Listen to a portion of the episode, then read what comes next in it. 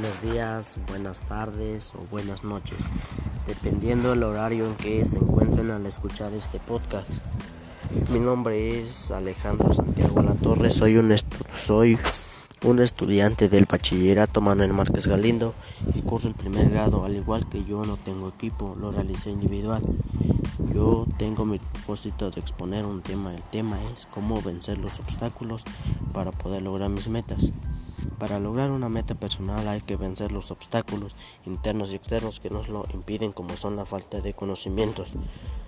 Las metas nos marcan el lugar al que queremos llegar, lo que queremos obtener. Una meta es algo que no hemos logrado, por lo tanto necesitamos trabajar para lograrlo. Cuando tenemos metas en la vida nos sentimos con energía, optimismo y esperanza. Para que tenga éxito es necesario que tenga fe en mí mismo y que continuemos en que lo podemos lograr.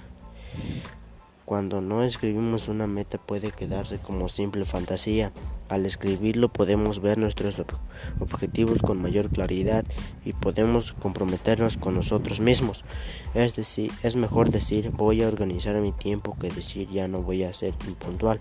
Nuestra manera de hablar y de pensar influye en la programación de nuestro subconsciente.